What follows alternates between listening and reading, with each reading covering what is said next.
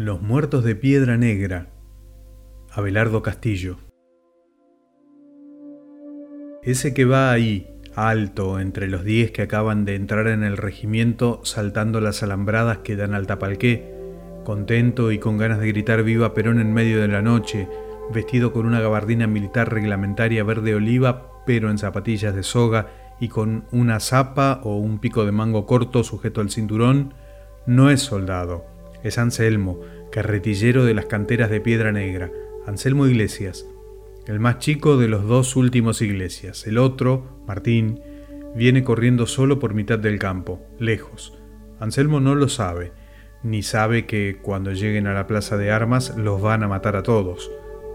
En la madrugada del 9 de octubre de 1956, por el puesto de guardia número 1 que da sobre la ruta de Buenos Aires a Bahía Blanca, ha entrado en el cuartel con otros 20 hombres de las canteras el coronel Lago. Diez guarniciones, rebeldes al gobierno de facto que destituyó a Juan Perón, esperan a que Lago, apoderándose del regimiento, ordene marchar sobre Buenos Aires.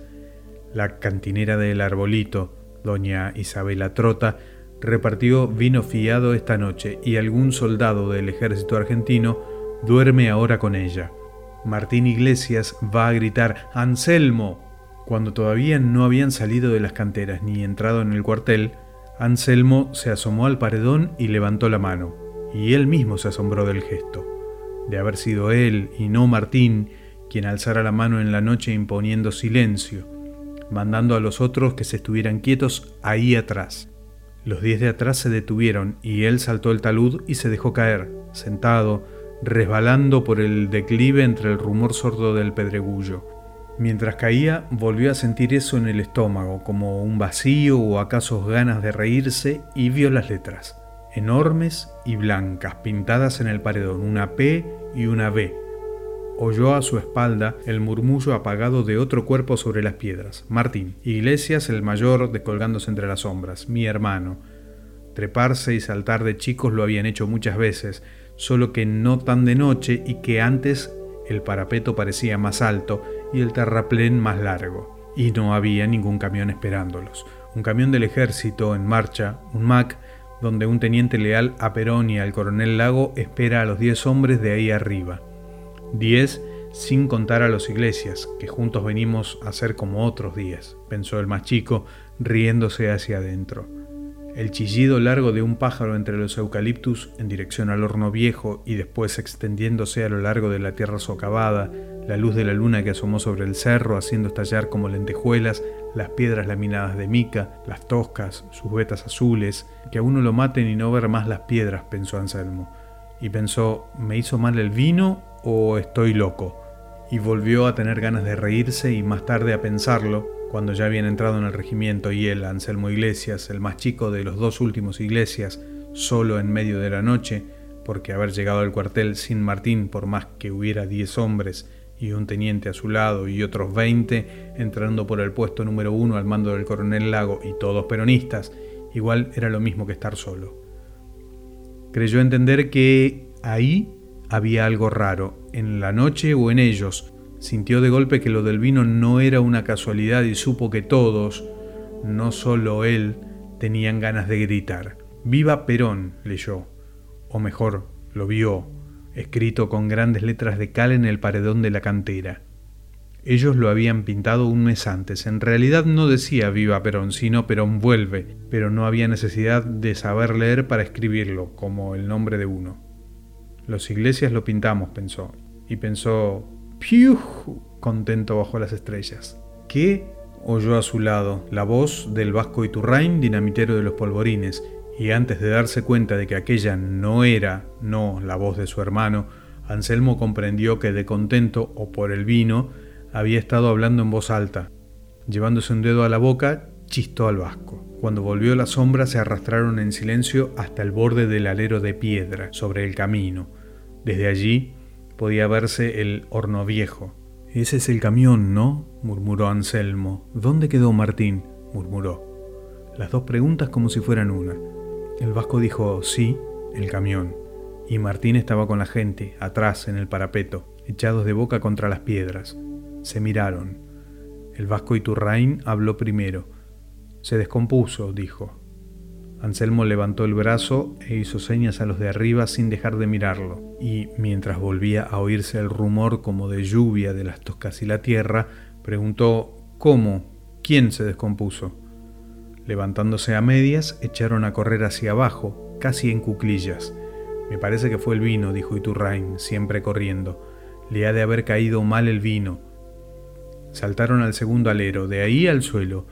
Gorda yegua, murmuró el más chico. Pensaba en Isabela, la cantinera del arbolito.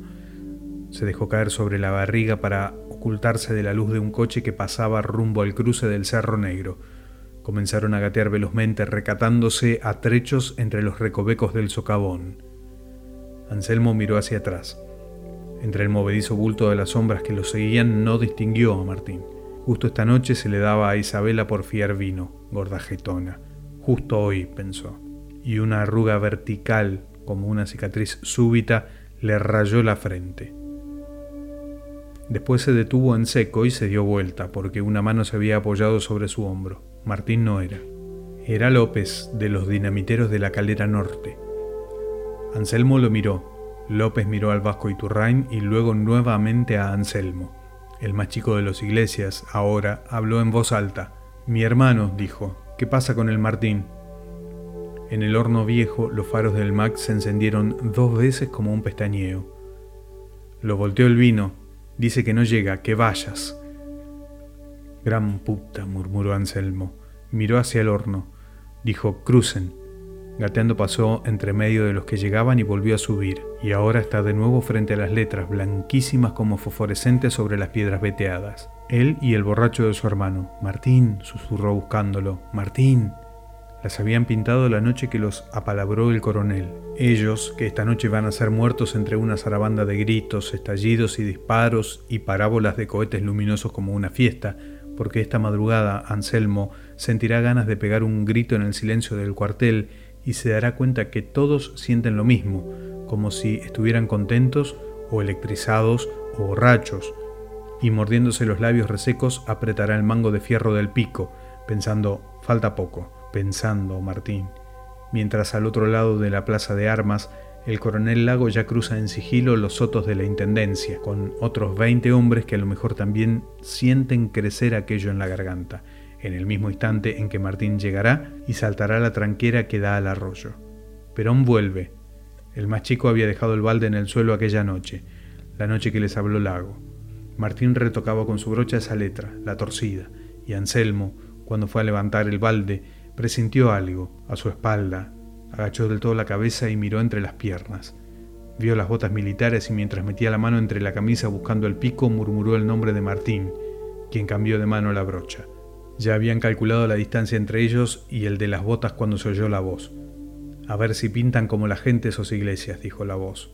Y después hablaron y ellos aseguraron que en las canteras había por lo menos 30 dinamiteros capaces de todo, no solo de volar el puente de pontones sobre el Tapalqué, sino también de dinamitar el depósito de arsenales del regimiento, ni bien les dijeran cómo entraban. De eso me encargo yo, había dicho el coronel Lago, y explicó que entrar en un cuartel es fácil. Jodido va a ser salir, dijo Anselmo riéndose. Iglesias, el mayor, lo miró con severidad y el coronel le palmeó el hombro.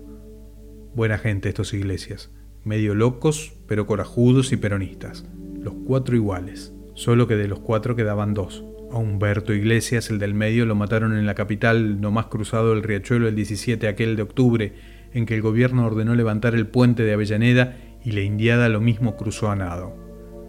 Al padre, Casimiro, un viejo chiquito que había quedado medio tullido en su juventud, por apostar de puro bárbaro que él levantaba ese carro cargado con bolsas de cemento caído en la cuneta, a Casimiro Iglesias lo voló la descarga de un blindado en noviembre de 1955. El viejo se paró delante del busto de Eva Duarte en pleno patio de la estación de ferrocarril, y el teniente coronel Cuadros, que traía la orden o la voluntad de hacer volar el busto de Eva Perón, le dio 10 segundos para apartarse. El viejo dijo, Viva Perón, la puta que te parió, y Cuadros empezó a contar. Buena madera esos iglesias, sí. Lago, que nunca había sido peronista, ni lo era, pero que no se iba a poner a explicarlos a unos carretilleros que restituir el honor de la nación exige de sus hombres ciertas decisiones. El coronel Federico José Lago, que también será muerto esta noche, sabía en efecto elegir a su gente. Afirmó que Perón iba a volver y se juramentaron, y siguieron viéndose en la cantina de Piedra Negra, o junto al paredón donde ahora Anselmo anda buscando al borracho de su hermano, o en algún bar del pueblo nuevo. Lo encontró por fin, boca arriba, tendido bajo una especie de cornisa. Martín dijo, Estoy borracho, Anselmito, descompuesto estoy. Y lo decía como si el más chico, y no él, fuera quien necesitaba ayuda.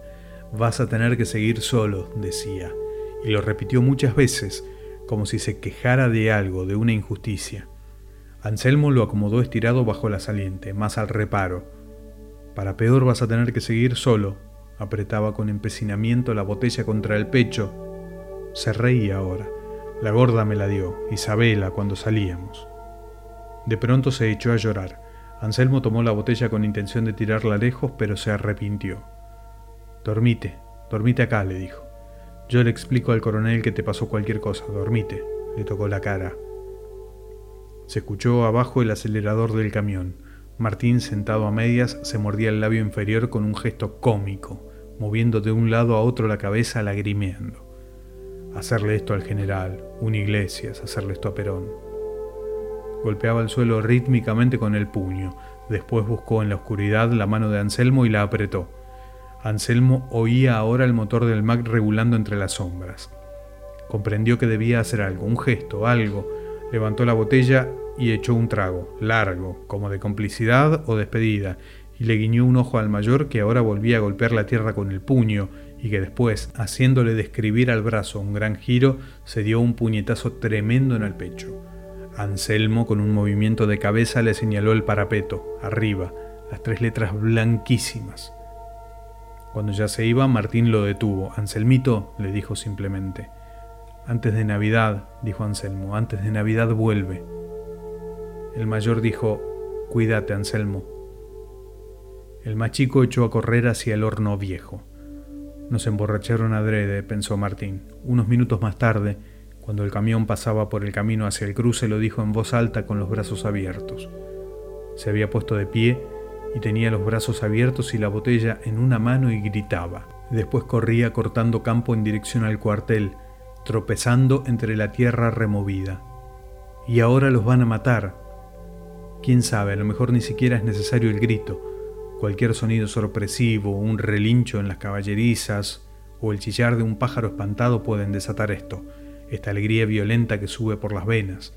El grito no será sino un desencadenante, un estallido de la noche. Desde que entró en el cuartel, o desde el parapeto, mucho antes de escuchar la voz de su hermano que acababa de saltar la tranquera y va a llamarlo, Anselmo Iglesias ya estaba teniendo la sospecha de que eso andaba en el aire ganas de reírse o de hablar fuerte. Trató de no mirar al vasco y Turrain, pero adivinó en su respiración, levísima, la misma ráfaga contenida, la misma tempestad. No, no era miedo. Era casi todo lo contrario del miedo.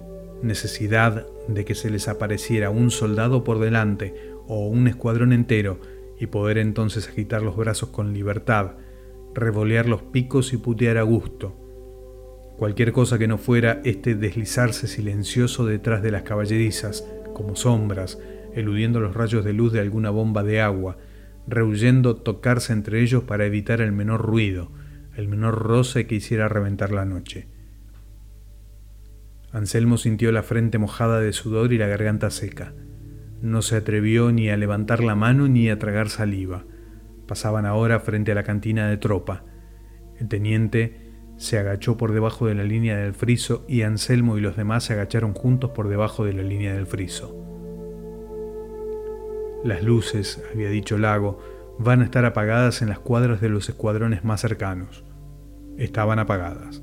Cuando vean que se apaga y se enciende una luz en el otro extremo de la plaza de armas, en la ventana de los calabozos, es que ya hemos tomado la sala de guardias. Crucen hacia el depósito de arsenales. La luz se encendió en el otro extremo, en la guardia. Cruzaron, agachados. Lago, en aquel instante, estaba dando un rodeo por detrás de la Intendencia. Diez guarniciones rebeldes al gobierno argentino esperaban que llegase a la mayoría. Anselmo Iglesias se mordió los labios. El teniente desenfundó la pistola Colt y empezó lentamente a levantar el brazo. Martín Iglesias, a 50 metros de allí, derribó de un fierrazo a un conscripto que le dio el alto y alcanzó a ver unos ojos incrédulos de chico cuando el muchacho caía y arrebatándole el Mauser en el aire gritó ¡Anselmo! Los diez hombres de las canteras se irguieron al mismo tiempo. ¿Quién vive? se oyó lejos. ¡Viva Perón! gritó Martín y zumbó en las lajas el primer tiro. ¡Viva Perón! contestó Anselmo. Todos contestaron. Mientras comenzaban a encenderse las luces y los gritos y las órdenes crecían entre los fogonazos y los vivas. Y ese es Martín. Viene revoleando un Mauser entre los disparos y los haces luminosos que parten como manantiales desde los cuatro extremos del cuartel. El teniente, con espanto, le ha apuntado al verlo cruzar. Anselmo le desjarretó la cabeza al teniente con la zapa. Aquel que se vuelve hacia el guardia, tropezando con sus hombres que avanzan sobre la plaza de armas, es el coronel Lago. Un soldado que apuntaba al bulto lo mata por la espalda. Un cohete, al caer, ilumina el salto del lago y la masa de los hombres de las canteras que le pasan por encima, gritando, viniendo al encuentro de los iglesias y su gente, que ahí van, Martín a la par de Anselmo, revoleando su Mauser delante de los hombres de piedra negra, a juntarse todos al grito de Perón vuelve, dando la vida por Perón, carajo, amenazando con el puño a los que tiran, iluminados en el centro de la plaza de armas. Los muertos de Piedra Negra de Abelardo Castillo